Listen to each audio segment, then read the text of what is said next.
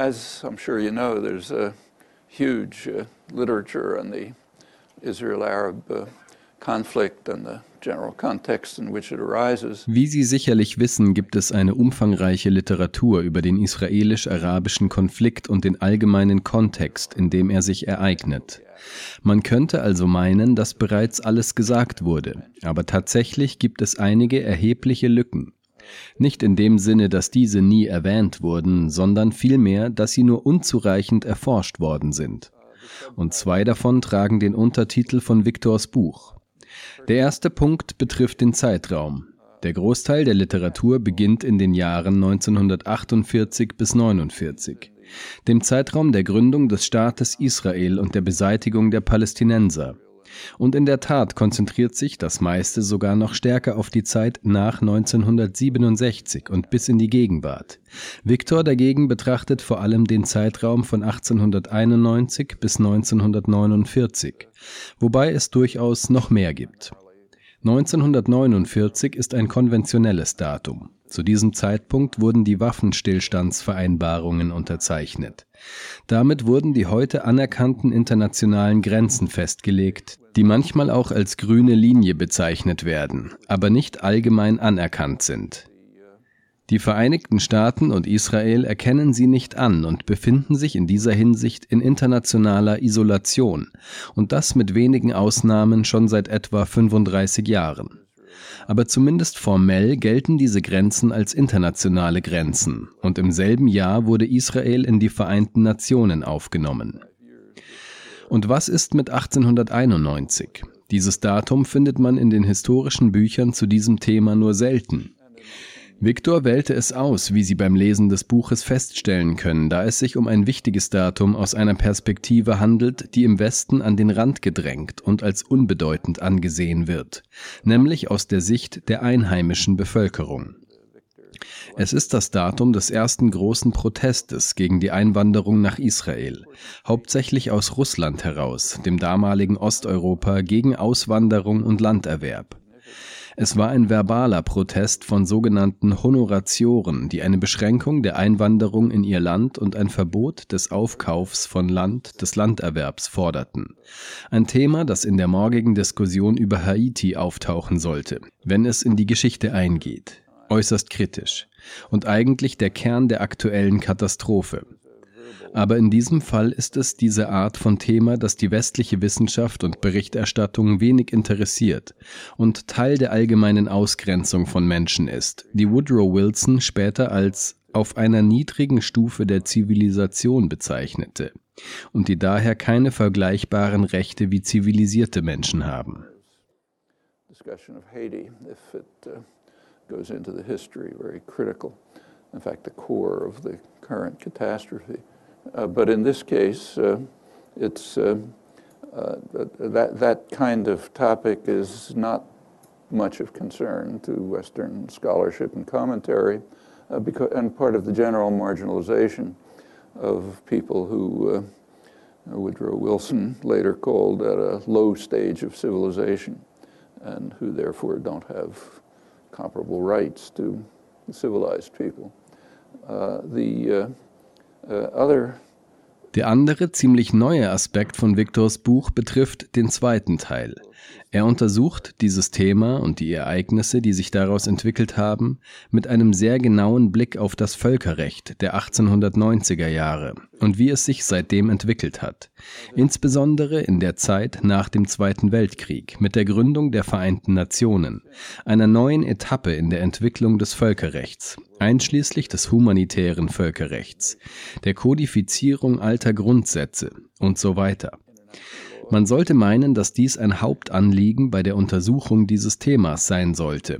Und sei es nur deshalb, weil das Gründungsdokument der zionistischen Bewegung, wie Viktor betont, die Basler Erklärung von 1897 ist, in der es heißt, dass das Ziel der zionistischen Bewegung die Errichtung einer nationalen Heimstätte für das jüdische Volk in Übereinstimmung mit dem öffentlichen Recht ist. Das bedeutet internationales Recht. Das wurde also betont. Beachten Sie, dass es nationale Heimstätte hieß. Es wurde nicht Staat gesagt. Das erste Mal, dass sich die zionistische Organisation offiziell zur Gründung eines Staates, eines jüdischen Staates, verpflichtete, war 1942. Genau hier in New York, bei einem Treffen amerikanischer Zionisten im Biltmore Hotel im Mai 1942, bei dem die Gründung eines jüdischen Commonwealth, also eines Staates im damaligen Palästina, gefordert wurde. Das ist die erste offizielle Formulierung, die von der zionistischen Weltorganisation der Jewish Agency, dem kontrollierenden Element, sehr bald aufgegriffen wurde. Aber es war ein sehr lebendiges Thema in der zionistischen Bewegung während der 1940er Jahre. Ein sehr umstrittenes, ein sehr lebendiges Thema. Sort of uh, controlling uh, uh, element very soon. Uh, but it was a pretty live issue in the Zionist movement throughout the 1940s. Uh, very contested, a very live issue. I, I have, by then I was personally involved, you know. Damals war ich persönlich involviert, wissen Sie, ein Teenager, aber politisch aktiv in all diesen Angelegenheiten. Ich kann mich noch sehr gut daran erinnern. Und es hat immer noch einen gewissen Nachhall, wenn auch in einer anderen Form, da sich die Ereignisse verändert haben. Aber der Rahmen des internationalen Rechts ist und bleibt von der Basler Erklärung von 1897 bis heute von großer Bedeutung. Während er sich mit diesem Thema in eigentlich einzigartiger Tiefe beschäftigt, geht Viktor auch auf eng damit zusammenhängende Fragen ein, nämlich auf das Verständnis, die Einstellungen, die Ziele und die Absichten der wichtigsten Akteure. Damals waren es vor allem die Briten, die imperialen Mächte rangen damals miteinander, wie sie die Überreste des zusammenbrechenden Osmanischen Reiches auffangen würden. Die Briten waren besonders daran interessiert, die Kontrolle über das Gebiet zu behalten, das sie als Palästina abtrennten, einschließlich des heutigen Jordaniens, ein Gebiet, das damals und auch heute noch von großem geostrategischen Interesse ist. Heute aus etwas anderen Gründen, aber nach wie vor. Für die Briten ging es zum Teil um den Schutz des Suezkanals, die Passage nach Indien, das Herzstück der Krone und so weiter. uh, and still today, today for somewhat different reasons, but remains so. Uh, for the British, in part, it had to do with protection of the Suez Canal, you know, the passage to India, the jewel of the crown, and so on. Uh, but also, there was a period of, in which uh, Uh, Aber es war auch eine Zeit, in der klar war, dass die Weltwirtschaft im Wesentlichen vom Öl abhängen würde. Und man war sich darüber im Klaren, dass die USA der größte Produzent waren, dass die größten potenziellen Reserven genau in dieser Region vorhanden waren und dass das Gebiet Palästina damals von großer Bedeutung für die Kontrolle dieser Region war und immer noch ist. Die Briten wollten also ein Mandat für diese Region, wobei die internen Machenschaften, die sie durchführten, um die Kontrolle darüber zu erlangen, die Victor erforscht, wirklich sehr interessant sind. Insbesondere unter den britischen Eliten gibt es eine merkwürdige Kombination aus Antisemitismus und Philosemitismus, die auch heute noch zu finden ist, auch in den Vereinigten Staaten. Tatsächlich ist dies ein wichtiger Bestandteil des amerikanischen Denkens über Israel und Palästina, insbesondere in den christlich-evangelikalen Bewegungen, der größten populären Basis für die sogenannte Unterstützung Israels, die Unterstützung der israelischen Politik. Außerdem ist sie wahrscheinlich die antisemitischste Gruppe der Welt, und wenn man sich ihre Doktrinen und Ideologie ansieht, streben sie nach der totalen Vernichtung der Juden. Antisemitischer kann man nicht werden. Aber sie unterstützen nachdrücklich jede von Israel durchgeführte Reaktion, jede aggressive Aktion.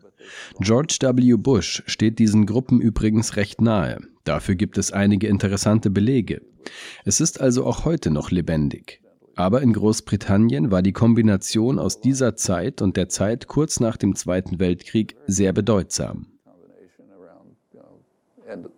Second World War period shortly after. And in fact, there were uh, uh, extraordinary illusions among the British elite about the awesome power of the Jews. Und in der Tat machte sich die britische Elite außergewöhnliche Illusionen über die ungeheure Macht der Juden, wie sie Amerika kontrollierten. Sie kontrollierten Russland, Lord Balfour, der Verfasser der Balfour-Erklärung, dachte offenbar, dass Lenins Mutter Jüdin war. Es herrscht also eine ungeheure Macht. Das ist auch etwas, das heute noch nachhalt. Es gibt immer noch bemerkenswerte Illusionen über die jüdische Macht, Amerika zu kontrollieren und die Welt zu kontrollieren und dergleichen mehr. Aber unter den Briten war sie sehr bedeutend. Ein weiteres wichtiges und kritisches Thema, auf das Viktor eingeht, ist der Zynismus gegenüber der einheimischen Bevölkerung, die sich auf einer niedrigen Stufe der Zivilisation befindet. Die Briten haben es geschafft, das Mandat zu erhalten und die Mandats- und Pflichtprinzipien des Völkerbundes sind sehr edel und überhöht. Die Mandate waren ein heiliges Vertrauen der Zivilisation, das von der Mandatsmacht für die Verbesserung und Entwicklung der Bevölkerungen und so weiter eingesetzt werden sollte. Aber es gab eine Einschränkung, Wilsons Einschränkung. Zu den sehr interessanten Themen, auf die er eingeht und die auch heute noch sehr aktuell sind, gehören die höchst umstrittenen und komplexen Begriffe der Selbstbestimmung, der Sezession, der Rechte von Flüchtlingen und viele andere Fragen. The quite interesting topics that he goes into, which are very much alive today, uh, are the highly contested and complex notions of self-determination, uh, secession, uh, uh, uh Uh, rights of uh, refugees, uh, many such issues today. In this particular case, it's not quite refugees, it's people who were driven out of their homes and refused reentry. Uh, but uh, all of these are topics that Victor explores and in connection with the mandate. In diesem speziellen Fall handelt es sich nicht wirklich um Flüchtlinge. Es sind Menschen, die aus ihren Häusern vertrieben wurden und denen die Wiedereinreise verweigert wurde. Aber all dies sind Themen, die Viktor erforscht, und im Zusammenhang mit dem Mandat ist es wichtig, sich daran zu erinnern, dass Woodrow Wilson, der eine Art führende ideologische Kraft hinter der noblen Rhetorik war, in Bezug auf Fragen der Souveränität meinte, dass die Selbstbestimmung von der Kolonialmacht geteilt werden muss. Eine zwingende Macht, die für das Wohlergehen der Bevölkerung verantwortlich ist, muss mitgetragen werden. Ihre Rechte müssen zusammen mit den Ansprüchen der Bevölkerung, die sie angeblich erhebt, berücksichtigt werden. Und es ist eigentlich nicht schwer herauszufinden, worauf das hinausläuft. Haiti, von dem Sie, wenn Sie hier sind, morgen hören werden, ist ein noch dramatischerer Fall von Wilsons Zynismus und Brutalität, der uns als Wilsonscher Idealismus bekannt ist wenn sie Kurse in internationalen Beziehungen und so weiter besuchen. Aber in diesem Fall wurde Wilsons Zynismus von den Briten, die selbst seit Hunderten von Jahren Meister des Zynismus sind, übernommen, ja sogar noch verstärkt. Lektionen benötigen sie nicht. Und das ist ein Teil des Hintergrunds, auf den Victor ausführlich eingeht. Außerdem, und das war mir neu, ist die Haltung der amerikanischen Zionisten sehr interessant, muss ich sagen. Uh, quite interesting is the attitudes of uh, American Zionists. The most distinguished figure in the American Zionist movement uh, was uh, Justice Louis Brandeis. Die bedeutendste Persönlichkeit der amerikanischen zionistischen Bewegung war Richter Louis Brandeis und Victor hat, ich glaube zum ersten Mal, zumindest habe ich es noch nie gesehen, ein Dokument ausgegraben, in dem Richter Brandeis vorkommt. Ist das neu in der Literatur? Das Gespräch mit Balfour. Es ist ein altes Dokument. Es ist ein altes Dokument, das es schon lange gibt. Wurde es schon einmal zitiert? Nein, nicht so, wie ich es zitiert habe. It was a very interesting document, uh, uh, uh, notes taken by Felix Frankfurter, later justice, uh, uh, of a conversation between Ich habe es zuvor noch nie gesehen. Es war ein sehr interessantes Dokument.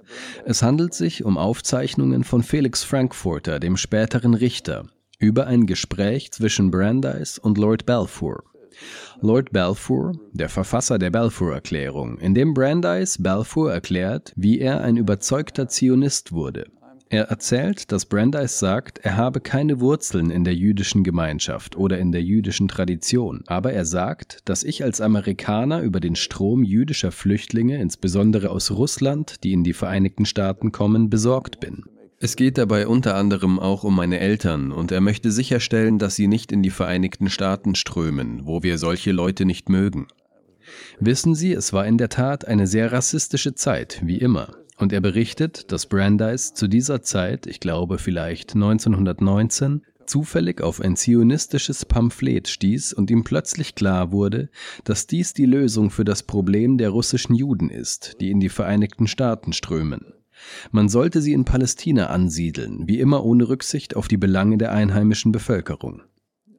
In Palestine, uh, irrespective as always of the uh, concerns of the uh, indigenous population.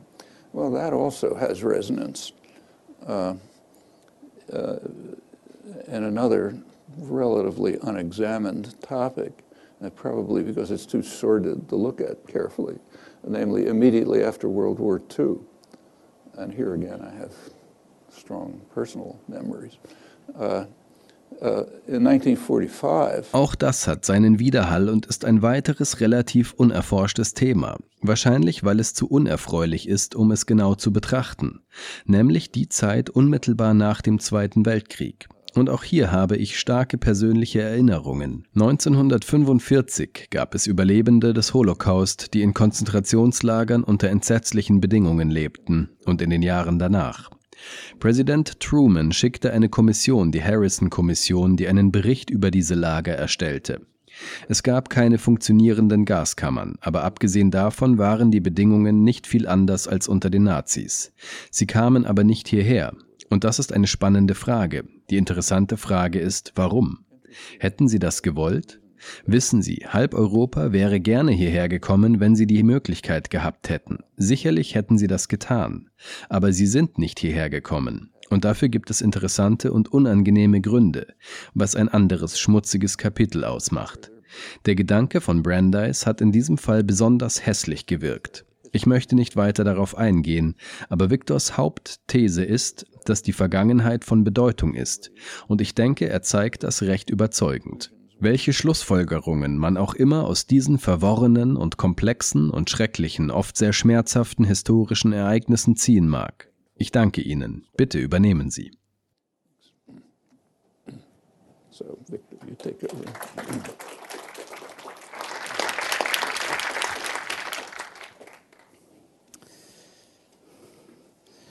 Thank you, Noam, and uh, good afternoon. Thank you for being here. Danke, Noam, und guten Tag. Danke für Ihre Anwesenheit. Es ist mir eine Freude, hier beim MIT zu sein. Bevor ich anfange, sollte ich vielleicht meinen Hintergrund darlegen und warum ich dieses Buch schreiben wollte. Ich war schon immer von Geschichte fasziniert. Mein Vater wurde in Bethlehem in Palästina geboren und meine Mutter ist Britin.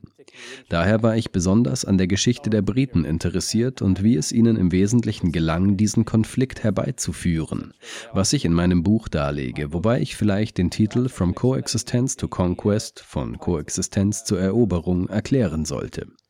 Ich behaupte im Wesentlichen, dass es keinen wirklichen Konflikt zwischen Arabern und Juden gab, bevor die britische Regierung 1917 die Balfour-Deklaration vorlegte, und dass dieser Konflikt im Wesentlichen herbeigeführt wurde, als Großbritannien nach dieser Zeit zur führenden Macht wurde. Das Titelbild des Buches zeigt einen König, Emir Abdallah, der Sohn von Hussein ibn Ali. Lawrence von Arabien ist der Mann im arabischen Gewand im hinteren Teil des Bildes. Und ganz rechts der Mann mit dem Hut und dem Stock ist Lloyd Allenby. Dies ist ein Foto aus dem Wüstenfeldzug von 1916, als sich die Araber und die britische Regierung verbündeten, um die Türken aus Arabien zu vertreiben.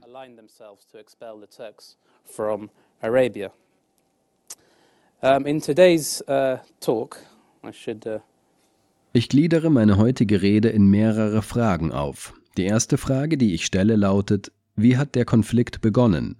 Das mag eine offensichtliche Frage sein, aber ich glaube, dass sich einige Personen der historischen Zusammenhänge nicht ganz bewusst sind.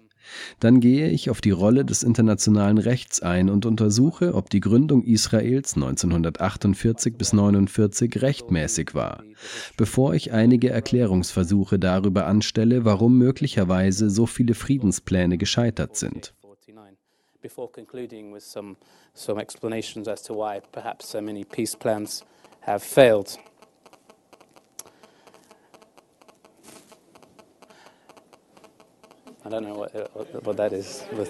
Ich weiß nicht, was das ist. Das Handy von jemandem. Mein Handy ist ausgeschaltet, also muss es von jemand anderem sein. All right.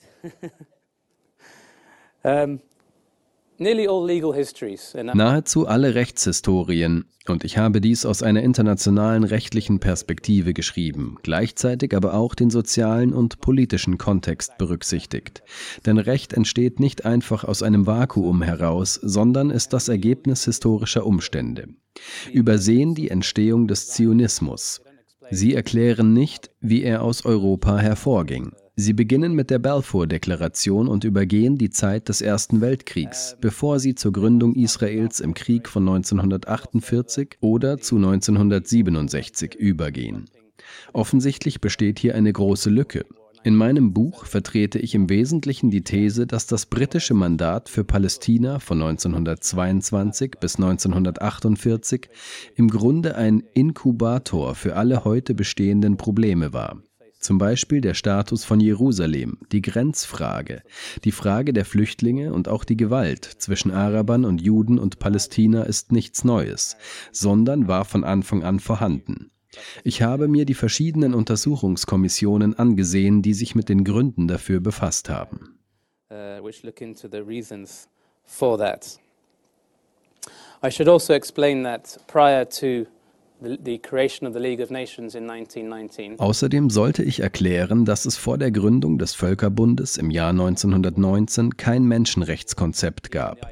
Die Menschenrechte traten erst nach dem Zweiten Weltkrieg wirklich in den Vordergrund. Sogar die Idee der Minderheitenrechte wurde erst nach der Gründung des Völkerbundes im Jahr 1919 umgesetzt. Dasselbe gilt für das Prinzip der Selbstbestimmung. Obwohl die Idee existierte, wurde sie erst nach dem Völkerbund zu einem Thema der internationalen Politik. Die Zeit, in der der Zionismus aufkam, war geprägt durch das alte System, das Gleichgewicht der Kräfte, das alte Kolonialsystem, die alten Rechtsregeln. Das erkläre ich in der Einleitung des Buches von Anfang an. Und wir müssen auch verstehen, dass im späten 19. Jahrhundert die großen Imperien zusammenbrachen. Das russische Reich, das österreich-ungarische Reich, das osmanische Reich, was den Aufstieg des Nationalismus zur Folge hatte. Vor allem in Europa wurden Minderheiten verfolgt, weshalb Verträge zum Schutz dieser notwendig wurden. Insbesondere die Juden wurden verfolgt. Jahrhundertelang hatte sich Europa als eine Art christliches Commonwealth of Europe verstanden und die Juden passten irgendwie nicht in diesen verzerrten Rahmen. Daher dieses Zeugnis, die Entstehung dessen, was die Gelehrten als die Judenfrage bezeichnen. Um Zionismus und die Anfänge des Konflikts zu verstehen, müssen wir eine Vorstellung von der Judenfrage haben, denn sie taucht immer wieder auf. Und damit befasse ich mich in meinen ersten beiden Kapiteln.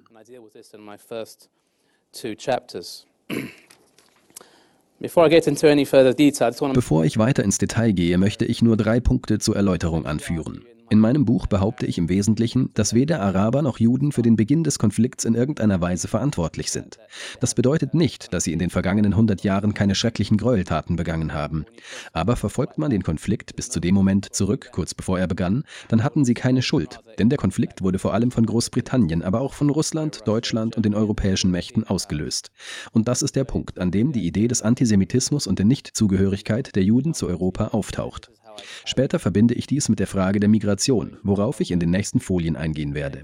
Ich verwende das Völkerrecht als Instrument, um die Historie zu erklären, denn beide Seiten, die arabische Nationalbewegung und die zionistische Bewegung, beriefen sich zur Rechtfertigung ihrer Handlungen häufig auf das Völkerrecht.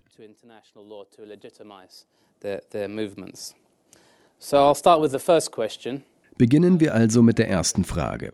Wie hat der arabisch-israelische Konflikt seinen Anfang genommen?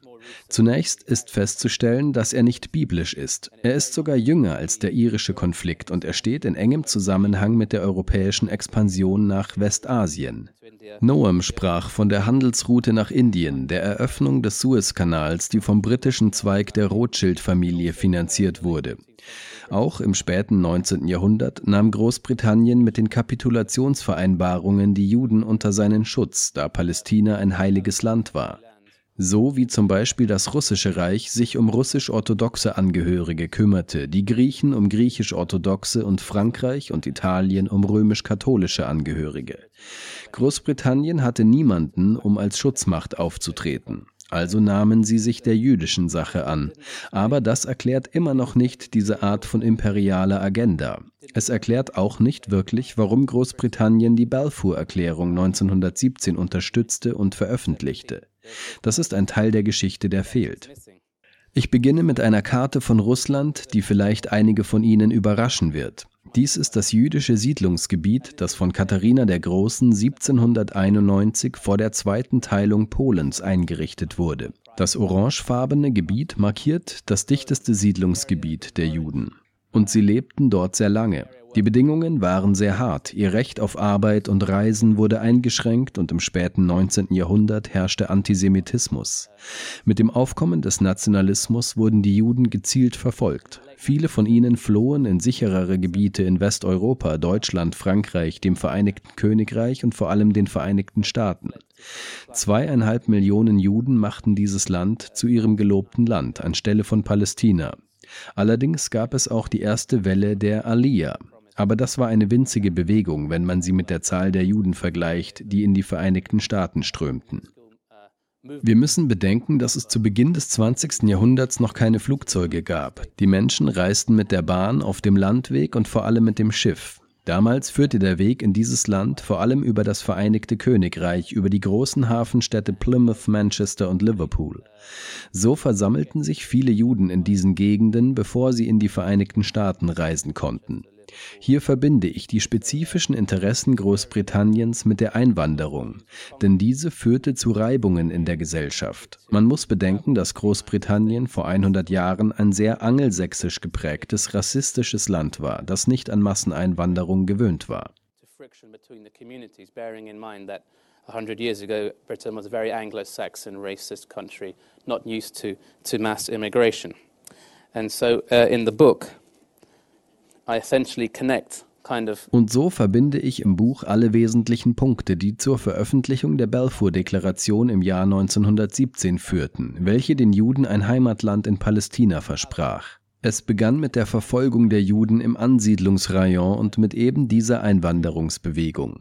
Im Wesentlichen konnte ich nun in meinem Buch all diese Akteure mit dem Ansatz in Verbindung bringen, dass durch die Anregung oder Förderung des jüdischen Nationalismus in Palästina die Juden von sich aus dorthin gehen würden, anstatt im Vereinigten Königreich und hierzulande Zuflucht zu suchen. So in 1903, a Royal Commission on Alien Immigration Deshalb setzte die britische Regierung 1903 eine königliche Kommission für die Immigration von Ausländern ein. Diese Kommissionen wurden in der Regel vor der Verabschiedung eines wichtigen Gesetzes eingesetzt, um die Ursachen des Exodus zu untersuchen und zu klären, warum die Flüchtlinge ins Vereinigte Königreich kamen. Der königlichen Kommission gehörte ein gewisser Lord Rothschild an, der auch der Adressat der Balfour-Erklärung ist, die mit den Worten beginnt, sehr geehrter Lord Rothschild. Zwei Personen wurden gebeten, vor der Kommission über die Einwanderung von Ausländern zu sprechen. Es handelte sich um ein innerbritisches Gesetz, doch diese Personen stammten nicht aus dem Vereinigten Königreich. Der erste von ihnen war Dr. Theodor Herzl, als ich also recherchierte, sprang mir dieser Name förmlich ins Auge. Ich dachte mir, warum spricht Herzl vor einer königlichen Kommission über die Einwanderung von Ausländern? Ich las alle seine Tagebücher und war in der Lage, Verbindungen zu einer weiteren Person namens Dr. Adolf Böhm herzustellen. Im Wesentlichen argumentierte Herzl, ich werde das auf den nächsten Folien erläutern, dass es dem britischen Interesse entspräche, Juden zu ermutigen, nach Palästina zu gehen. Denn das würde dazu führen, dass weniger Juden nach Großbritannien und auch in die Vereinigten Staaten kämen. Ein Jahr später entwarf der zionistische Anwalt in London das sogenannte jüdische Kolonisationsprogramm für Ostafrika, auch bekannt als Uganda-Programm. Man wollte eine jüdische Heimatstätte in diesem Land schaffen, das man für Uganda hielt. Später stellte sich heraus, dass es Kenia war. Zu diesem Zeitpunkt war Afrika noch nicht vollständig abgegrenzt. Der Anwalt, der diesen Kolonisationsplan entwarf, hieß David Lloyd George. David Lloyd George wurde 1916 britischer Premierminister. Und der Alliance Act wurde schließlich zwei Jahre später, 1905, von dem damaligen Premierminister Arthur Balfour verabschiedet, der sich sehr für dieses Gesetz einsetzte. Man muss bedenken, dass der Uganda-Plan erst 1903 diskutiert wurde, da Palästina nicht Teil des britischen Reiches war, sondern noch zum Osmanischen Reich gehörte. Die britische Regierung konnte daher der zionistischen Bewegung kein Versprechen über einen Besitz geben, der ihr nicht gehörte. Herzl war nach Istanbul gereist, um den Sultan um Unterstützung für ein Heimatland in Palästina zu bitten, aber er wurde abgewiesen, weshalb er sich an die Briten wandte. Das Kolonisierungsprojekt für Ostafrika kam nicht zustande, weil die zionistische Bewegung immer ein Heimatland in Palästina anstrebte. Sie sahen sich den Sinai, Zypern und andere Gebiete an, die zu den britischen Besitzungen gehörten und die nahe genug an Palästina lagen. Tatsächlich wurde eine Kommission auf den Sinai entsandt, die jedoch feststellte, dass es dort nicht genug Wasser für eine Massensiedlung gab. Der Plan scheiterte also gewissermaßen, aber der Punkt ist, dass diese Idee, dem jüdischen Volk irgendwo anders eine Heimat zu geben, um es von der Auswanderung nach Großbritannien und in die USA abzuhalten, immer präsent war.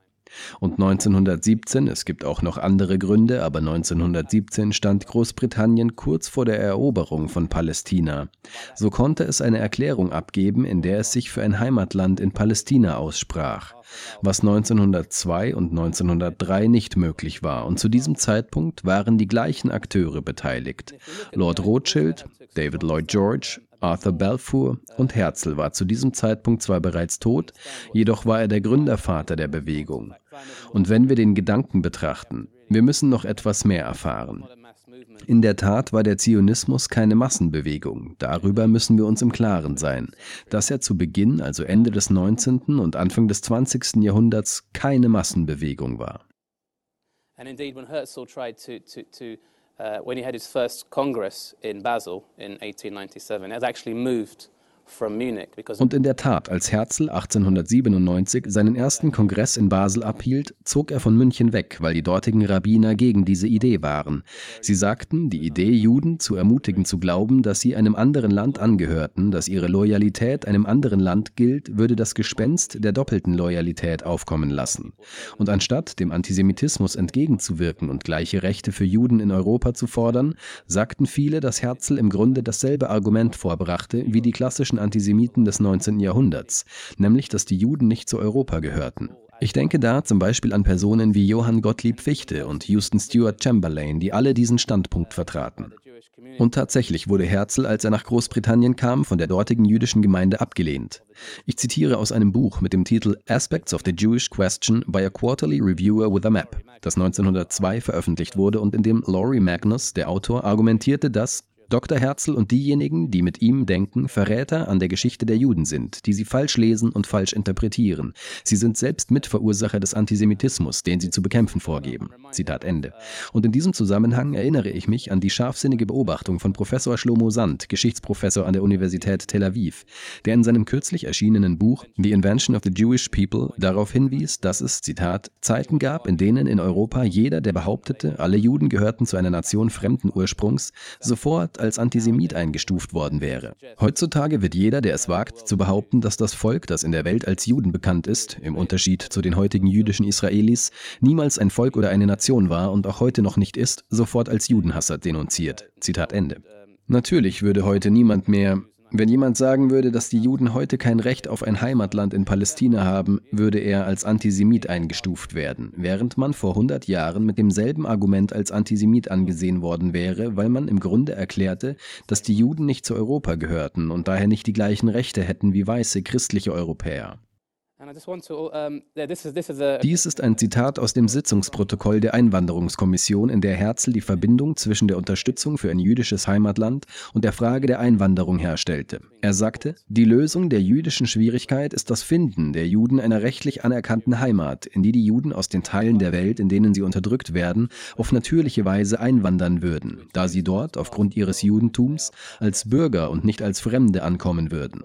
Dies würde also den Strom der Auswanderung in dieses Land und nach Amerika, wo sie, sobald sie eine nennenswerte Zahl erreichen, zu einer Plage und zu einer Last werden, in ein Land umleiten, in dem es dem wahren Interesse dienen würde, so viele wie möglich aufzunehmen. As many as possible. So you can see why a lot of people, a lot of Jews would have opposed this idea because he seemed to be agreeing with the anti-Semitic. Sie sehen also, warum viele Menschen, viele Juden diese Idee ablehnten, denn sie schienen der antisemitischen Ansicht zuzustimmen, dass die Juden in der Tat ein Problem und eine Belastung für das Land waren. Und noch einmal, diese Idee, Noam erwähnte Louis Brandeis und ich werde Ihnen auch die Zitate in den nächsten Folien zeigen, aber diese Idee begann wirklich mit Herzl und wurde später immer wieder aufgegriffen. Und ich werde Ihnen eine weitere Verbindung präsentieren.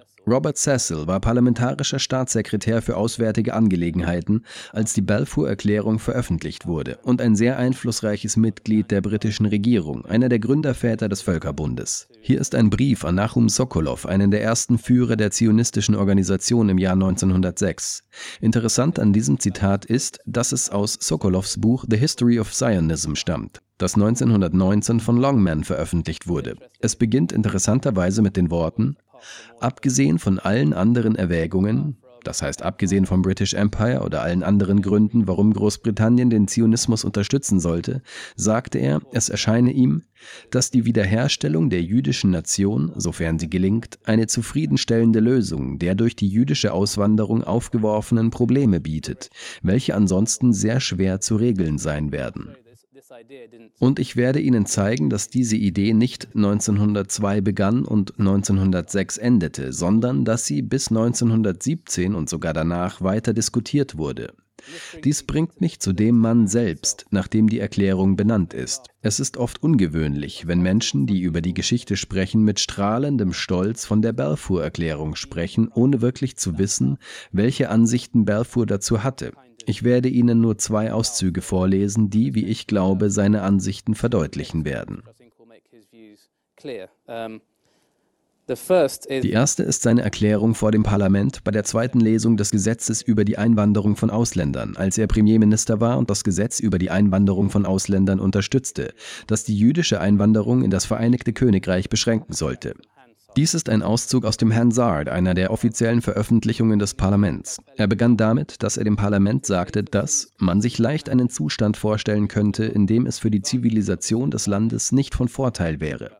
Er sprach über das Vereinigte Königreich, wenn es eine riesige Anzahl von Menschen gäbe. Und er sprach speziell über Juden, die, so patriotisch, so fähig und fleißig sie auch sein mögen, so sehr sie sich auch in das nationale Leben einbringen, durch ihr eigenes Handeln dennoch ein Volk für sich bleiben und nicht nur eine Religion haben, die sich von der großen Mehrheit ihrer Landsleute unterscheidet, sondern auch nur untereinander heiraten. Und dieser Auszug ist interessant. Er sprach vor dem Parlament, vor allen Politikern im Jahr 1905. Im Wesentlichen sprach er nicht über die Ostjuden, also die Juden, die vor der Verfolgung in Osteuropa flohen und im Vereinigten Königreich Zuflucht suchten, sondern über die britischen Juden. Er sprach von den Juden, die bereits im Vereinigten Königreich lebten und dort seit Hunderten von Jahren ansässig waren. Es spielte keine Rolle, ob sie patriotisch, tüchtig oder fleißig waren, um seine eigenen Worte zu verwenden. Er bezeichnete sie immer noch als ein Volk für sich. Wir müssen uns also die Haltung des Verfassers der Balfour-Erklärung vor Augen führen author of the Balfour Declaration. And then to, make to, this, to give you even a clearer view of his uh, views, this, I'll read now um, a letter und um Ihnen einen noch klareren Blick auf seine Ansichten zu geben, lese ich Ihnen jetzt einen Brief von Balfour an Lucian Wolfe vom Board of Deputies der britischen Juden aus dem Jahr 1917 vor. Das ist das gleiche Jahr, in dem die Balfour-Erklärung im Parlament verlesen wurde. Balfour lehnte eine Intervention bei Russland zur Verbesserung der Bedingungen im Ansiedlungsrayon grundsätzlich ab und er sagte zu Wolf, man sollte auch nicht vergessen, dass die Verfolger, die Russen, einen Grund für ihr Verhalten hatten. Dass sie Angst vor den Juden hatten, die ein äußerst kluges Volk sind. Wo immer man in Osteuropa hinkam, stellte man fest, dass der Jude auf die eine oder andere Weise vorankam. Und wenn dann noch hinzukam, dass er einer anderen Rasse angehörte, man sprach damals von Arabern und Juden als Rassen, und dass er sich zu einer Religion bekannte, die für die Menschen um ihn herum ein Objekt des ererbten Hasses war, und dass er außerdem millionenfach vertreten war, konnte man vielleicht den Wunsch verstehen, ihn niederzuhalten. Zitat Ende. Das vermittelt Ihnen einen guten Eindruck davon, wie rassistisch und beängstigend Balfour war. Und ich denke, dass dies den Hauptgrund für die berühmte Erklärung bildet, die ich Ihnen in vollem Umfang vorlesen werde.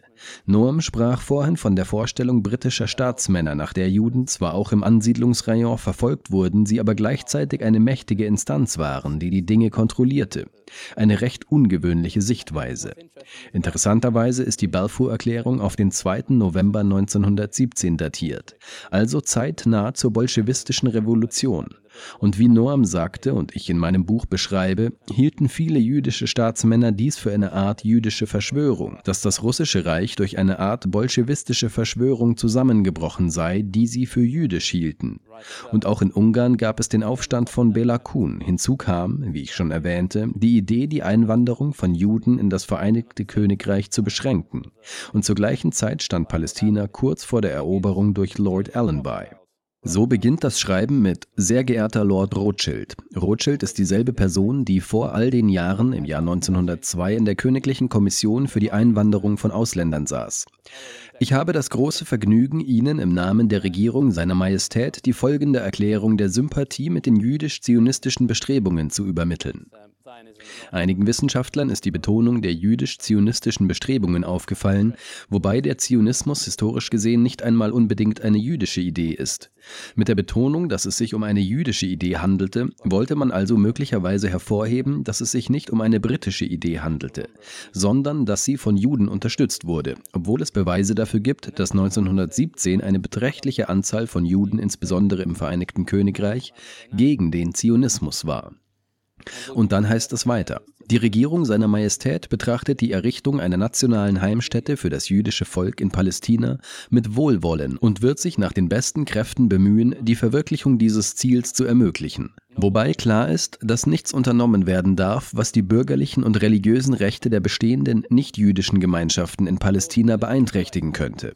Eine neuartige Art, sich auf die arabische Gemeinschaft Palästinas zu beziehen, die 1917 93 Prozent der Bevölkerung ausmachte, oder auf die Rechte und den politischen Status, den die Juden in jedem anderen Land genießen. Zitat Ende.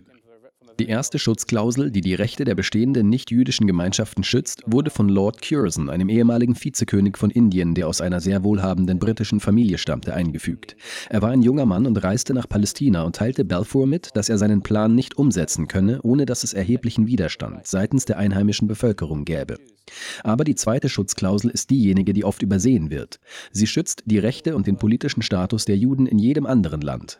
Wenn wir nun also glauben, dass der Zionismus von den Juden unterstützt wurde, warum gibt es dann eine Klausel in der Erklärung, die ihnen eine Heimat in Palästina verspricht und ihre Rechte anderswo schützt? Grund dafür war die Ablehnung durch eine recht große Zahl von, sagen wir, assimilierten britischen Juden, angeführt von Edwin Montagu, dem damaligen Staatssekretär für Indien. Er schrieb drei Memoranden in ebenso vielen Monaten, wie er Balfour anflehte, seine Politik aufzugeben. Und in einem der Memoranden fügte er die Namen aller prominenten britischen Juden an, die gegen den Zionismus waren. Und es lohnt sich tatsächlich, diese Dokumente anzusehen, auch heute noch, denn er konnte die zukünftigen Ereignisse vorhersagen. Wenn er schreibt, dass man einen jüdischen Staat gründen will, wie wird man dann dessen Nationalität bestimmen? Durch die Religion?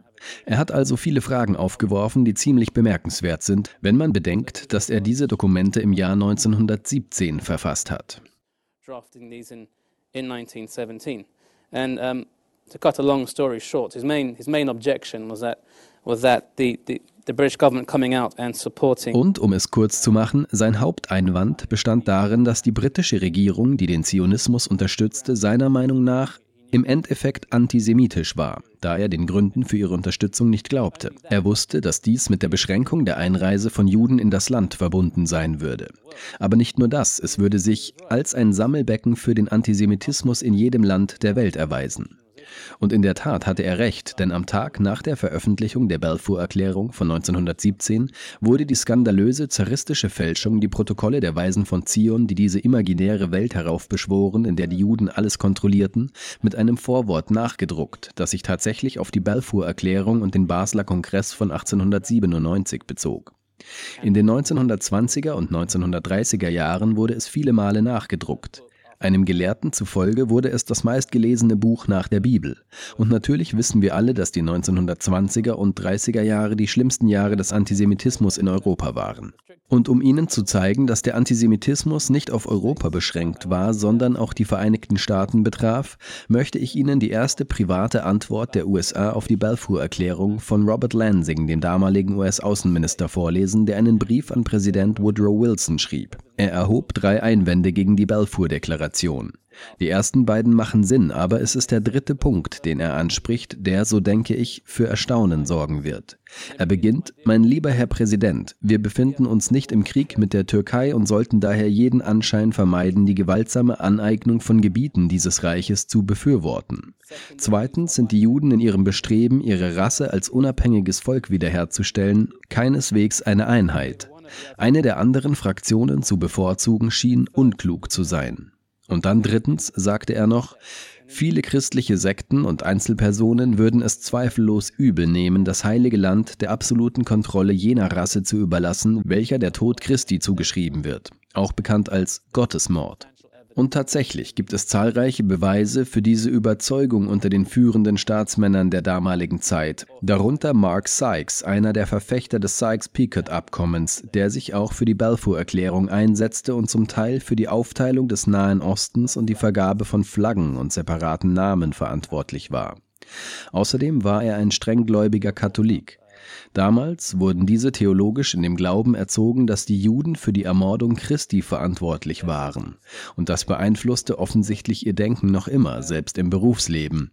Dies ist nun ein Zitat, das Noam erwähnte, und mit diesem möchte ich diesen Abschnitt beenden. Es handelt sich offensichtlich um Louis Brandeis, eines der ersten jüdischen Mitglieder des obersten Gerichtshofs der USA. Dies ist das Protokoll eines Treffens zwischen ihm und Balfour am Rande der Pariser Friedenskonferenz. Das war zwei Jahre nach der Verabschiedung der Balfour-Deklaration, als sie über die Einbeziehung Palästinas in das britische Mandat diskutierten. Also noch einmal, 1902 wird der Gedanke zum ersten Mal von Herzl geäußert, 1906 wird er von Robert Cecil erwähnt, 1917 kommt er mit der Balfour-Deklaration in den Vordergrund und 1919 wird er erneut aufgegriffen. Und, Zitat, als Amerikaner, Richter Brandeis, so heißt es in den Aufzeichnungen von Felix Frankfurter, wurde er mit der großen Zahl von Juden, insbesondere russischen Juden, konfrontiert, die Jahr für Jahr in die Vereinigten Staaten strömten. Zu diesem Zeitpunkt fiel ihm zufällig eine Broschüre über den Zionismus in die Hände, die ihn dazu brachte, sich mit dem jüdischen Problem zu befassen und zu der Überzeugung zu gelangen, dass der Zionismus die Lösung sei. Zitat Ende. Ich sollte darauf hinweisen, dass die US-Regierung 1923 oder 1924 nach dem Vorbild des britischen Alliance Act Einwanderungsbeschränkungen einführte und diese Beschränkungen auch viele Jahre lang beibehielt. Aber darauf werde ich zurückkommen. Welche Rolle spielte nun das internationale Recht? Wie Noam schon sagte, habe ich mich auf den allerersten Satz bezogen. In der allerersten Erklärung, die der Zionistenkongress 1897 verabschiedete, wird das Wort öffentliches Recht erwähnt, da die zionistische Organisation wusste, dass das internationale Recht für die Legitimierung ihrer Ansprüche ein wesentlicher Bestandteil der Bewegung war. Und es ist kein Zufall, dass die Balfour-Erklärung, als sie zum ersten Mal im Parlament verlesen wurde, keinerlei Rechtsgrundlage hatte. Das änderte sich jedoch, als sie in das Mandat aufgenommen und vom Völkerbund sanktioniert wurde. Von diesem Moment an war Großbritannien verpflichtet, die Politik des Zionismus umzusetzen und die Juden zu ermutigen, in Palästina ihre nationale Heimat zu finden. Aber das ist natürlich nur ein Teil der Geschichte. Die arabische Version gibt es auch. Als der Zionismus zu Beginn des 20. Jahrhunderts aufkam, wollten auch die Araber ein unabhängiges Königreich oder einen Staatenbund auf der arabischen Halbinsel und in dem, was man den Nahen Osten, den Mittleren Osten, Westasien nennt, errichten, um sich von den osmanischen Türken zu lösen, weil sie arabische Nationalisten waren, eine andere Sprache sprachen und sich nicht als loyal Istanbul gegenüber empfanden. Während des Ersten Weltkriegs, als Großbritannien die Schlacht von Gallipoli verlor, erkundigte sich der Scherif von Mekka bei der britischen Regierung, ob sie an einem Bündnis zur Vertreibung der Türken aus Arabien interessiert sei. Ein Bote wurde mit einem Brief nach Kairo geschickt, der dem dortigen Hochkommissar Sir Henry McMahon persönlich übergeben wurde. Um es kurz zu machen, der Scherif verlangte, dass er im Gegenzug für seine Unterstützung und dafür, dass er keine Dschihad-Erklärung abgebe, sich nicht aktiv gegen die britische Regierung stelle und deren Kampagne gegen die Türken unterstütze. in return for his support, and he wouldn't, he wouldn't issue a declaration of jihad, and he wouldn't actively oppose the, the uh, British government. and would help their, their campaign uh, against the Turks. In exchange for that, Britain would recognize uh, the Sheriff of Mecca's rights as being the Hashemite family to, to certain territories. Im Gegenzug würde Großbritannien die Rechte des Scherifen von Mekka als die der haschemitischen Familie auf bestimmte Gebiete anerkennen. Über die in der Korrespondenz reservierten Gebiete entbrannte ein Streit. Er wurde als Hussein-McMahon-Korrespondenz bekannt, welche seither umstritten ist. Ich glaube, es ist die neunte Universität in den Vereinigten Staaten, an der ich in den letzten zwei Wochen gesprochen habe. Und es ist bizarr, aber dieser Briefwechsel, den wir heute für veraltet halten, ist eben das Thema, welches immer wieder neu aufgeworfen wurde. Ich habe einige seltsame E-Mails von Leuten erhalten, die mir alle möglichen Fragen stellten. Und das Thema, das sie ansprechen, ist diese Karte. Denn diese Karte scheint die arabische Interpretation zu unterstützen. Die Frage war, ob Palästina in den Briefwechsel einbezogen wurde. Die israelischen Gelehrten argumentierten immer, dass Palästina von dem Versprechen ausgeschlossen war, während die Araber stets beteuerten, Palästina wäre einbezogen gewesen und sie hätten die Araber betrogen, als sie den Juden zwei Jahre später, 1917, in der Balfour-Erklärung ein Heimatland in Palästina versprachen, sodass es schließlich zu einem doppelt versprochenen Land wurde. Diese Karte wurde vom Kartografen des Auswärtigen Amtes während des Ersten Weltkriegs entworfen, ich glaube 1919, und sie war eine Interpretation seiner Auslegung der Versprechen. Ich denke, sie ist ziemlich vernichtend, da es keine Karte ist, die von den Israelis oder den Palästinensern oder den Zionisten und den Arabern erstellt wurde. Vielmehr handelt es sich um eine Karte, die von der britischen Regierung erstellt wurde. In dieser interpretierte sie ihre eigenen Verpflichtungen, wobei sich deutlich zeigt, dass Palästina in dem Versprechen enthalten ist und das ausgeschlossene Gebiet nur Nordsyrien und den Libanon umfasst, wo französische Interessen anerkannt wurden. Da die Franzosen ein Interesse an den christlichen Gebieten der maronitischen Gemeinschaft hatten, wünschten sie sich dort seit vielen Jahren eine Einflusssphäre. Ich kann in dem Frage- und Antwortteil näher darauf eingehen, wenn jemand daran interessiert ist. Die Schlussfolgerungen des Political Intelligence Committees von 1919, einer Abteilung des Außenministeriums, kamen zu dem Schluss, dass Palästina 1915 dem Scherif von Mekka verpfändet worden war.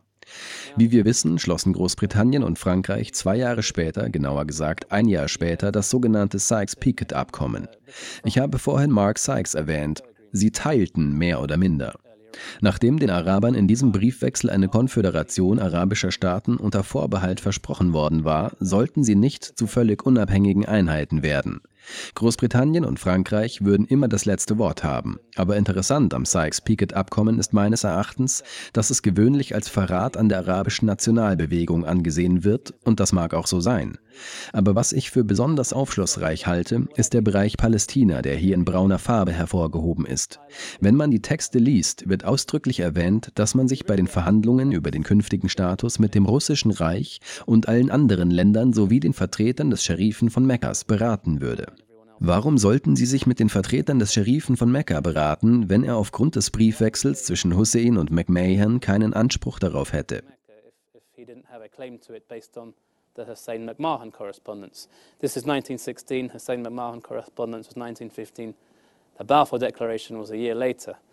And I argue this is where the conflict kind of be begins, because you have at least two, even if you disagree with, with, with the exact clauses in the documents, at least two political communities believed that they had been pledged the same Wir schreiben das Jahr 1916. Der Briefwechsel zwischen Hussein und McMahon erfolgte 1915. Die Balfour-Erklärung kam ein Jahr später. Und ich behaupte, dass hier der Konflikt beginnt. Denn es gibt mindestens zwei, auch wenn man mit den genauen Klauseln in den Dokumenten nicht einverstanden ist, politische Gemeinschaften, die glaubten, dass ihnen dasselbe Gebiet zugesagt worden war. Ob sie damit recht hatten oder nicht, ist meiner Meinung nach unerheblich. Aber es führt zu einem riesigen Problem.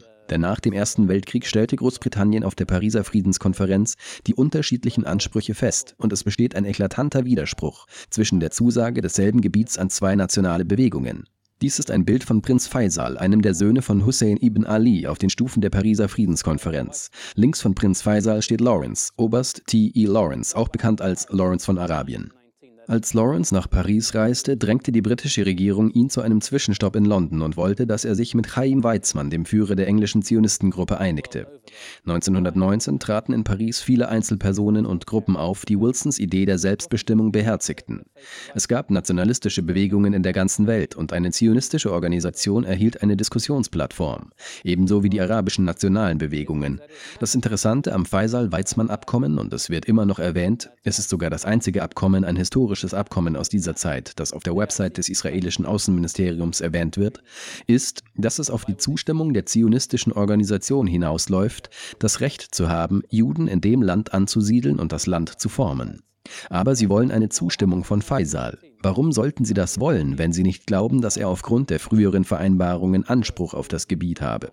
Das ist meiner Meinung nach sehr verdächtig. Wilson sprach 1919 über die Idee der Selbstbestimmung oder der Mehrheitsherrschaft, wie man sie auch nennen könnte. Er reagierte damit auf Lenin und den Aufstieg der Bolschewiki, welche tatsächlich die ersten waren, die öffentlich darüber sprachen. Sie saßen im Rat der Vier, eine Art runder Tisch. Der Premierminister des Vereinigten Königreichs, die Italiener, die Franzosen und die Amerikaner diskutierten darüber, wie man Ordnung in den Nahen Osten bringen könnte und wie man die Region unter sich aufteilen könnte. Wilson sagte im Wesentlichen, nein, ich will nicht das alte System anwenden. Wir werden die Territorien nicht annektieren. Wir werden ein Mandat, ein heiliges Vertrauen, eine Zivilisation aufbauen. Wir werden die Völker zu einer eventuellen Selbstverwaltung führen. Sie sind noch nicht so weit, sie sind noch nicht zivilisiert genug, aber sie werden es sein, wenn wir ihnen zeigen, wie sie sich selbst regieren können. Wilson wollte eine Kommission für den Nahen Osten, die A-Klassenmandate. Er wollte, dass eine Untersuchungskommission in den Nahen Osten reist, um die Bewohner des Gebiets nach ihren Wünschen für die Zukunft zu befragen. Dies wurde als King Crane Kommission bekannt, denn während des Ersten Weltkriegs hatten die britische Regierung und die Franzosen neben der Balfour Erklärung weitere Erklärungen abgegeben, in denen sie den Einheimischen die Selbstverwaltung versprachen, sofern sie den Aufstand unterstützten. Die Kommission reiste also in den Nahen Osten und beriet sich mit verschiedenen Personen und kam mit vielen Schlussfolgerungen zurück. Aber die beiden wichtigsten für unsere Zwecke waren, dass sie die Idee des Zionismus und der Errichtung eines jüdischen Heimatlandes in Palästina gemäß der Balfour-Erklärung ablehnten und dass sie Großbritannien als verbindliche Macht ablehnten, weil sie der alten Kolonialmacht nicht trauten. Sie zogen die Amerikaner vor, weil ihnen Woodrow Wilsons Idee der Selbstbestimmung gefiel. Als die Briten und die Franzosen von diesem Bericht erfuhren, waren sie natürlich nicht sehr erfreut darüber. Also hielten sie die Dokumente zurück und sie wurden drei Jahre lang nicht veröffentlicht. In dieser Zeit war die Balfour-Erklärung in das Mandat aufgenommen worden und wurde rechtsverbindlich. Damit war das Thema sozusagen vom Tisch. So essentially, in, in, in, um, in Palestine, you had this conflict. You had the Balfour Declaration promising the Jewish people a homeland there, and you have 93% of the population who are Arab and who are asking for self-rule. So it seemed to many that in fact self-determination did not apply to In Palästina herrschte also im Wesentlichen dieser Konflikt. In der Balfour-Erklärung wird dem jüdischen Volk ein Heimatland versprochen, während 93 Prozent der Bevölkerung Araber sind und die Selbstverwaltung fordern. Viele waren also der Meinung, dass das Selbstbestimmungsrecht in Palästina nicht gilt, zumindest nicht in der Praxis, wenn überhaupt in der Theorie. Und dies ist die Meinung von Lord Eustace e. Percy, der 1919 der Privatsekretär von Balfour war. Und dies stammt aus einem Buch mit dem Titel The Responsibilities of the League, die Aufgaben des Völkerbundes. Und ich möchte das vollständige Zitat vorlesen. Er sagte, in Palästina, einem Land, das zum größten Teil von Arabern bevölkert ist und dessen Unabhängigkeit anzuerkennen und zu garantieren sie sich ebenfalls verpflichtet haben, soll eine nationale Heimstätte für ein Volk geschaffen werden, dessen einzige Verbindung zu diesem Land seit 1800 Jahren eine historische Empfindung und religiöse Tradition ist. Dieses Versprechen, welches sich auf die Balfour-Erklärung bezieht, verstößt gegen alle gängigen Vorstellungen von Selbstbestimmung. Es ist isoliert und einzigartig unter den verschiedenen Phasen der Besiedelung. Zitat Ende. Sie können also feststellen, dass die einen der Meinung waren, dass die Briten die Idee der Selbstbestimmung verletzen würden. Und in der Tat gab es einen Konflikt, ein Machtgerangel mit George Curzon, der Balfour als Außenminister ablösen sollte. Denn George Curzon war für die Schutzklausel verantwortlich, die die Rechte der nichtjüdischen Gemeinschaft, der Araber in Palästina, schützen sollte. Und er hatte viel Erfahrung in der Verwaltung von Kolonialgebieten. Er hielt die Idee für unsinnig und im Folgenden können Sie sehen, was dann geschah in einem Memorandum, das Balfour an Curzon schickte. Es ist ein ziemlich berühmtes Memorandum. Balfour gibt im Wesentlichen zu, dass die britische Regierung das Selbstbestimmungsrecht verletzen will, aber sie nicht weiß, wie sie dies aufgrund all der anderen Verpflichtungen tun kann. Und eine Erklärung beginnt mit den folgenden Worten. Balfour vertritt die Meinung, dass der Zionismus in einer jahrhundertealten Tradition in gegenwärtigen Bedürfnissen und in zukünftigen Hoffnungen verwurzelt ist, die von weitaus größerer Bedeutung sind als die Wünsche und Vorurteile der 700.000 Araber, die jetzt dieses alte Land bewohnen. Zitat Ende. Seiner Meinung nach war dies rechtmäßig. Dann fährt er fort. Was ich nie verstanden habe, ist, wie das mit der anglo-französischen Erklärung, dem Völkerbundpakt oder den Anweisungen an die King-Crane-Kommission in Einklang gebracht werden kann. Zitat Ende. Und den Grund, warum alle diese Anweisungen und Erklärungen von Selbstbestimmung sprachen. Es bestand also ein Konflikt, von dem er nicht wusste, wie er ihn lösen sollte. So essentially what happens is that, and I'm jumping many years, ich überspringe jetzt viele Jahre, 17 Jahre, 20 Jahre und erkläre in meinem Buch, was passiert ist. Es herrschte viel Gewalt und ich gehe auf all die verschiedenen Unruhen und so weiter ein. Aber um es kurz zu machen, die britische Regierung kam auf die Idee, Palästina in zwei Staaten aufzuteilen. Dies ist eine Erklärung von William Ormsby Gore, dem Kolonialminister, die er vor der Ständigen Mandatskommission abgab, einem Gremium, das jeden Sommer in Genf tagte. Jede Mandatsmacht musste erklären, wie sie die Mandate verwaltete. Es ist interessant, denn was Ormsby Gore im Wesentlichen ausdrückt, ist, dass er die Balfour-Erklärung, die seiner Meinung nach immer ein Kompromissdokument war, nicht in eindeutigen politischen Begriffen ausgedrückt wurde und dass sie eigentlich verschwinden und ersetzt werden muss. Im Gegenzug sollte ein jüdischer Staat mit einem arabischen Staat und einer Sonderregelung für die heiligen Stätten errichtet werden. Dies ist eine Karte des sogenannten Teilungsplans der Peel-Kommission. Das rot umrandete Gebiet war das Gebiet, in dem ein jüdischer Staat gegründet werden sollte. Der Rest des Gebietes wäre ein arabischer Staat mit Jerusalem, den heiligen Städten und einem Korridor nach Jaffa gewesen. Die Peel-Teilung sah bei diesem Projekt einen Bevölkerungstransfer zwischen Arabern und Juden vor. Obwohl Ormsby Gore in der gleichen Sitzung einen erzwungenen Bevölkerungstransfer ausschloss, sprach er lediglich von freiwilligen Bevölkerungstransfers. In den Zwischenkriegsjahren war der Bevölkerungsaustausch ein recht häufiges Phänomen. Es gab einen Bevölkerungsaustausch zwischen Griechenland und der Türkei und später auch im Sudetenland. Diese Idee war also immer vorhanden. Interessant ist jedoch, dass die britische Regierung die Idee zwar in Erwägung zog, sich aber immer dagegen aussprach, was viele Leute nicht wirklich bemerkt haben. Ich möchte nur darauf hinweisen, dass wir, wenn wir Präsident Bush oder Tony Blair oder andere über die Zwei-Staaten-Lösung sprechen hören, beachten müssen, dass es sich dabei um eine sehr alte Idee handelt. Sie ist nicht erst vor kurzem oder seit dem Osloer Friedensprozess Anfang der 1990er Jahre entstanden. Sie wurde tatsächlich implizit in Artikel 22 der Völkerbundpakte und explizit von Großbritannien im Peel-Teilungsplan anerkannt, welcher, wie jeder vergisst, nicht nur die Schaffung eines jüdischen Staates, sondern auch die Errichtung eines arabischen Staates vorsah. Außerdem im Weißbuch von 1939, welches die Idee der Teilung umkehrte und zu einem einzigen Einheitsstaat zurückführte. Die britische Politik schwankte damals zwischen der Befürwortung einer Zwei-Staaten-Lösung und einer Ein-Staaten-Lösung, war sich aber nie wirklich sicher, welche der beiden Möglichkeiten sie wählen sollte. Sie waren sich nie sicher, ob eine Teilung durchführbar wäre. Gleichzeitig waren sie sich aber auch nicht sicher, ob die Juden in einem einzigen einheitlichen Staat geschützt sein würden. Und dann erkannte der Rest der Welt die Idee eines arabischen Staates im UN-Teilungsplan von 1947 an. Darauf werde ich später noch etwas genauer eingehen. Gewöhnlich wird darauf hingewiesen, dass die arabischen Staaten den UN-Teilungsplan von 1947 ablehnten. Aber es wird nicht erklärt, warum sie ihn ablehnten.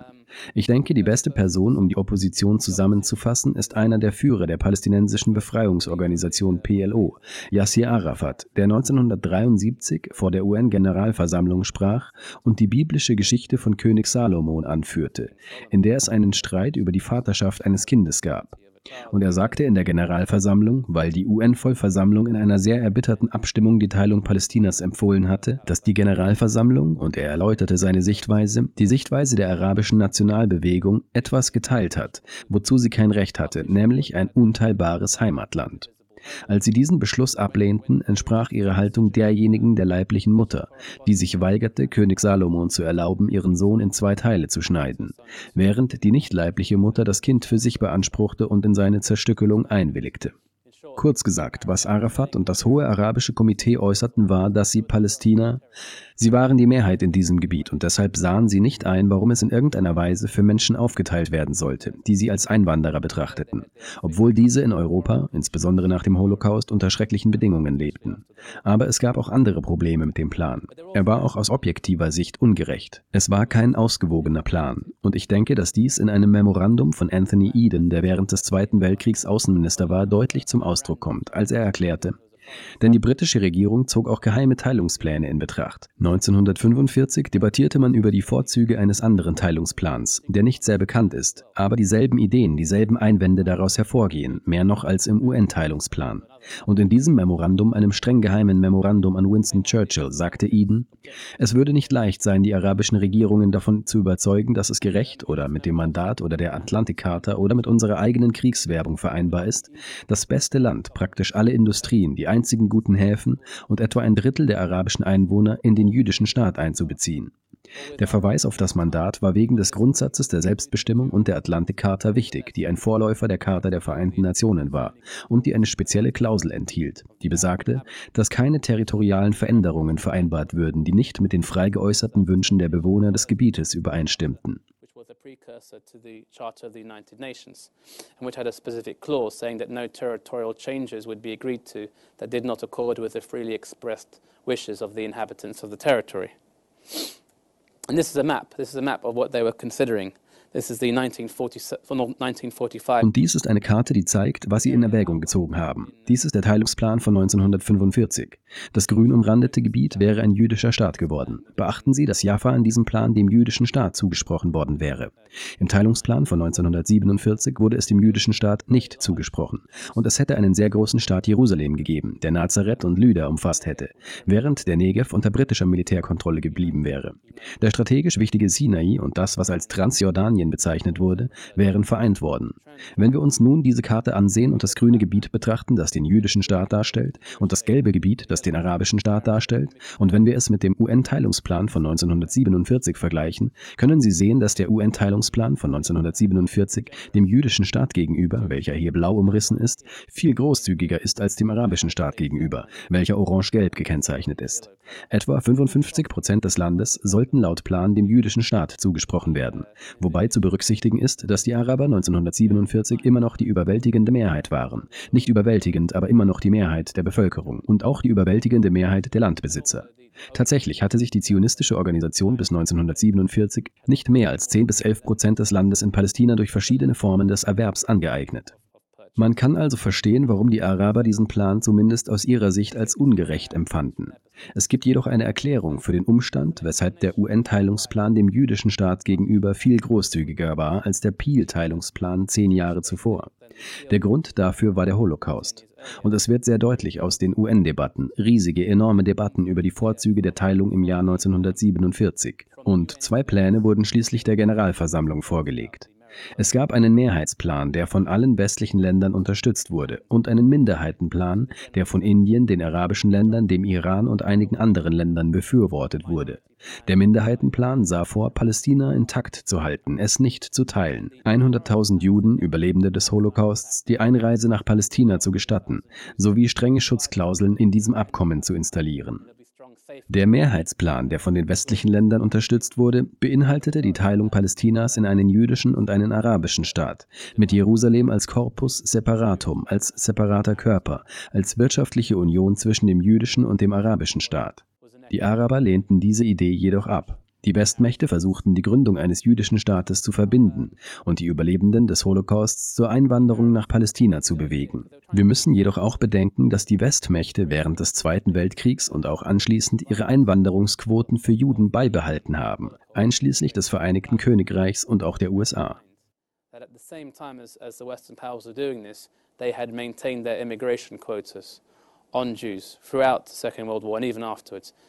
Uh, including the United Kingdom and also this country.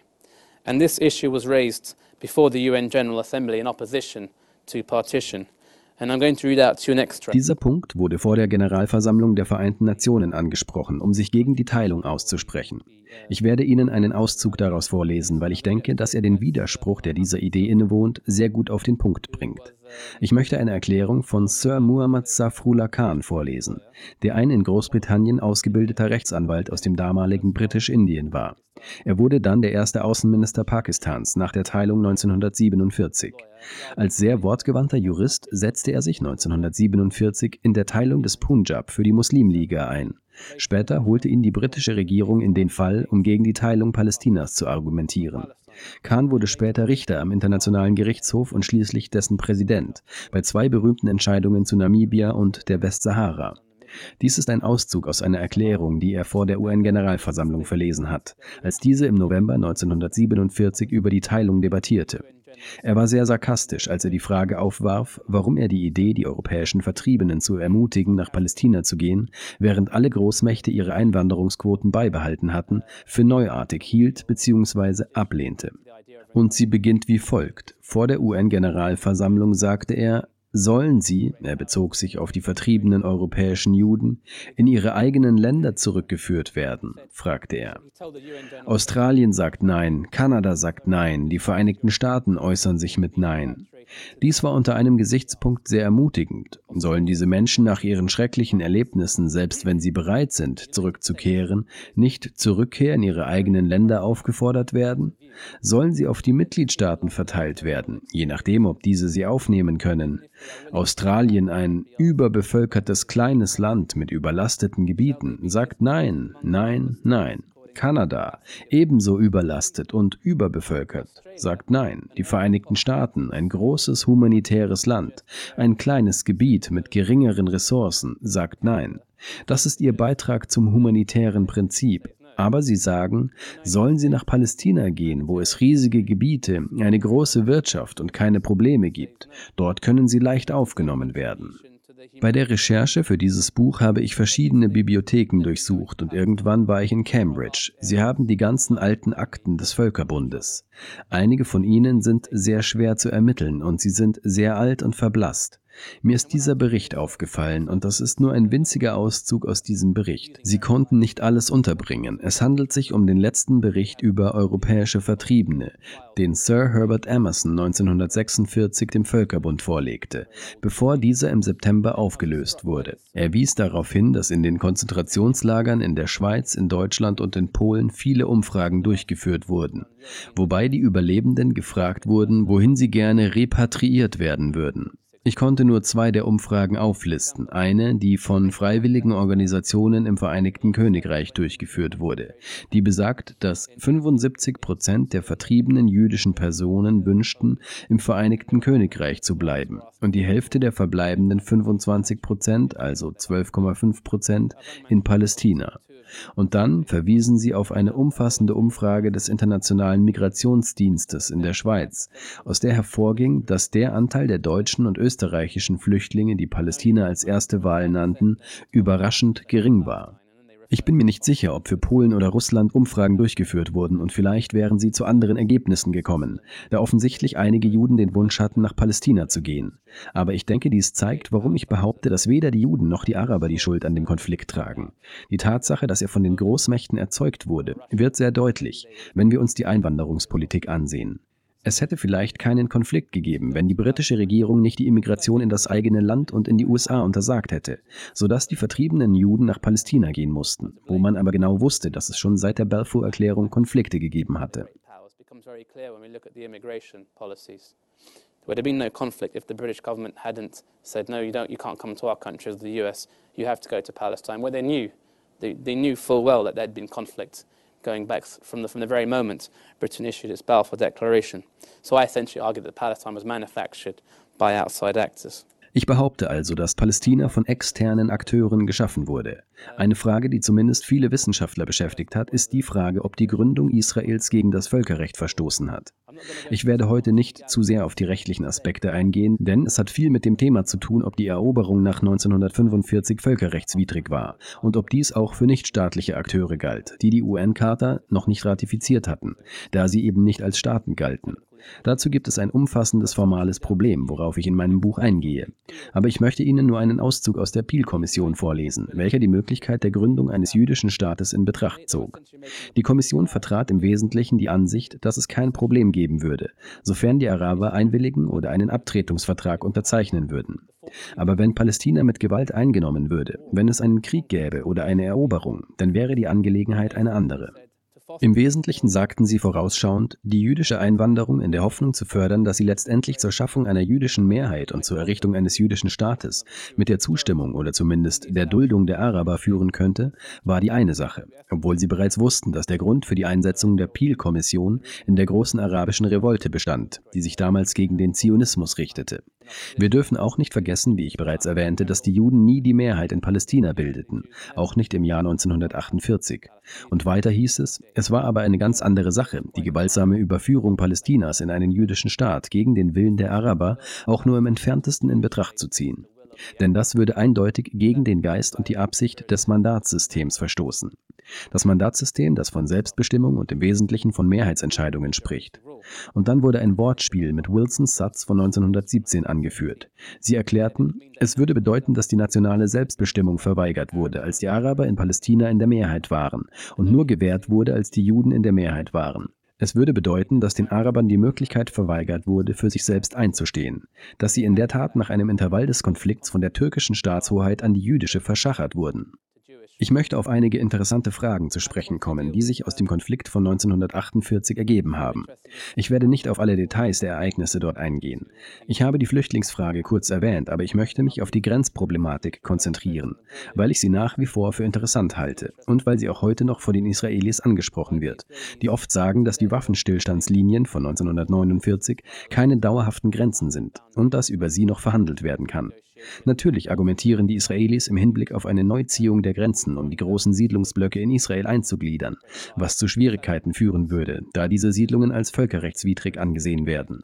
Der Internationale Gerichtshof hat dies vor sechs Jahren in seinem Gutachten erklärt.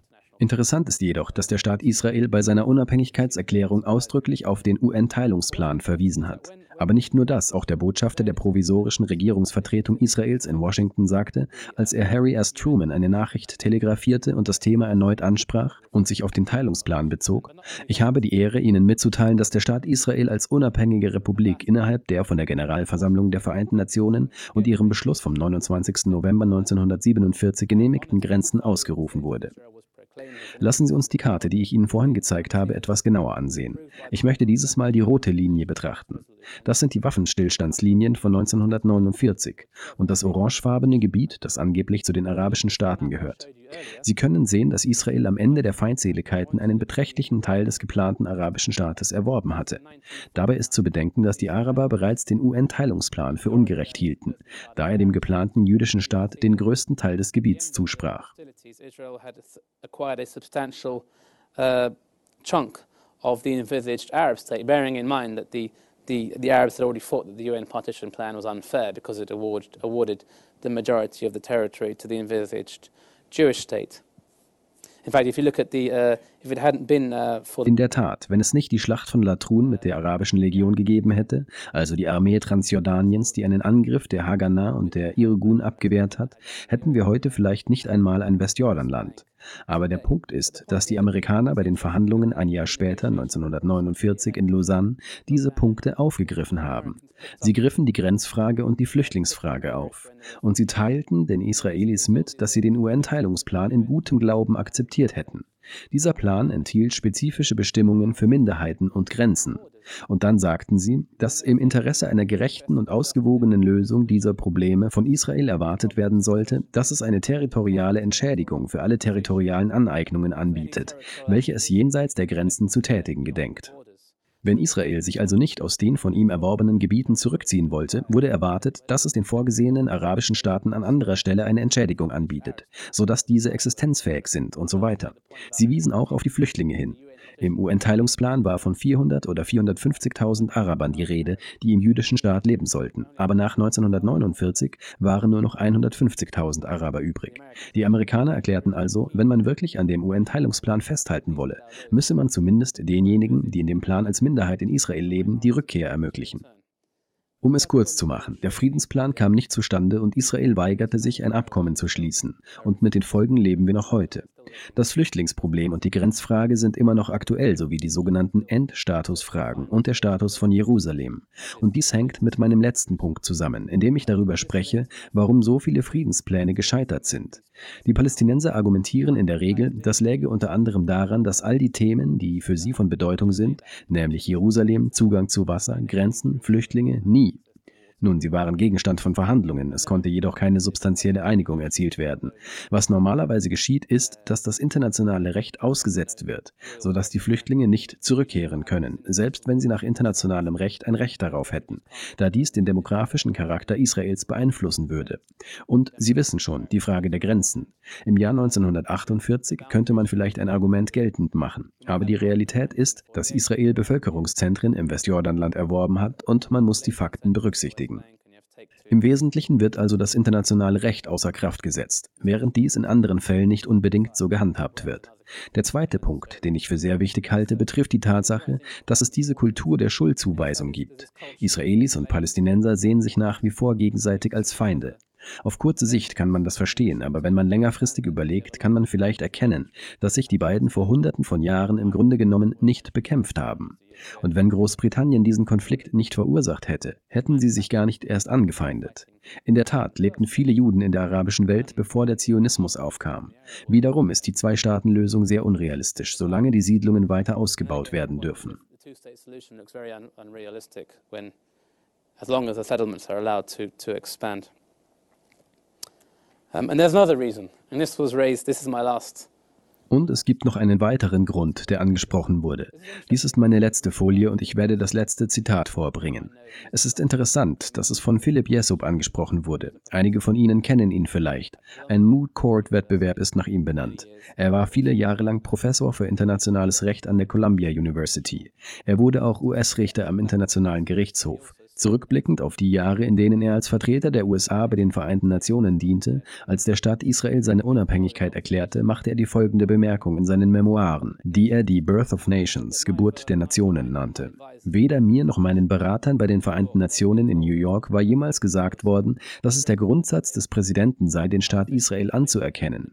Unsere offiziellen Informationen in der Delegation waren gegenteilig. Überraschende Diplomatie ist eine gefährliche Praxis. Innenpolitisch mag sie nützlich sein, aber für unsere Beziehungen zu anderen Ländern kann sie verhängnisvoll sein. Er sprach über die Rolle spezieller Interessengruppen, die damals zwar nicht so bedeutend waren wie heute, aber trotzdem aktiv waren. Zumindest waren kleinere Gruppen aktiv, insbesondere während der Verabschiedung des UN-Teilungsplans von 1947. Zudem war 1948 ein Wahljahr, in dem Harry Truman wiedergewählt wurde. Damit möchte ich meinen Vortrag abschließen. Dies ist meine Website. Sollten Sie Interesse haben, weitere Artikel zu lesen oder das Buch heute nicht erwerben, können Sie dies auch über meine Website tun. Ich würde mich freuen, Ihre Fragen zu beantworten. Vielen Dank, dass Sie zugehört haben.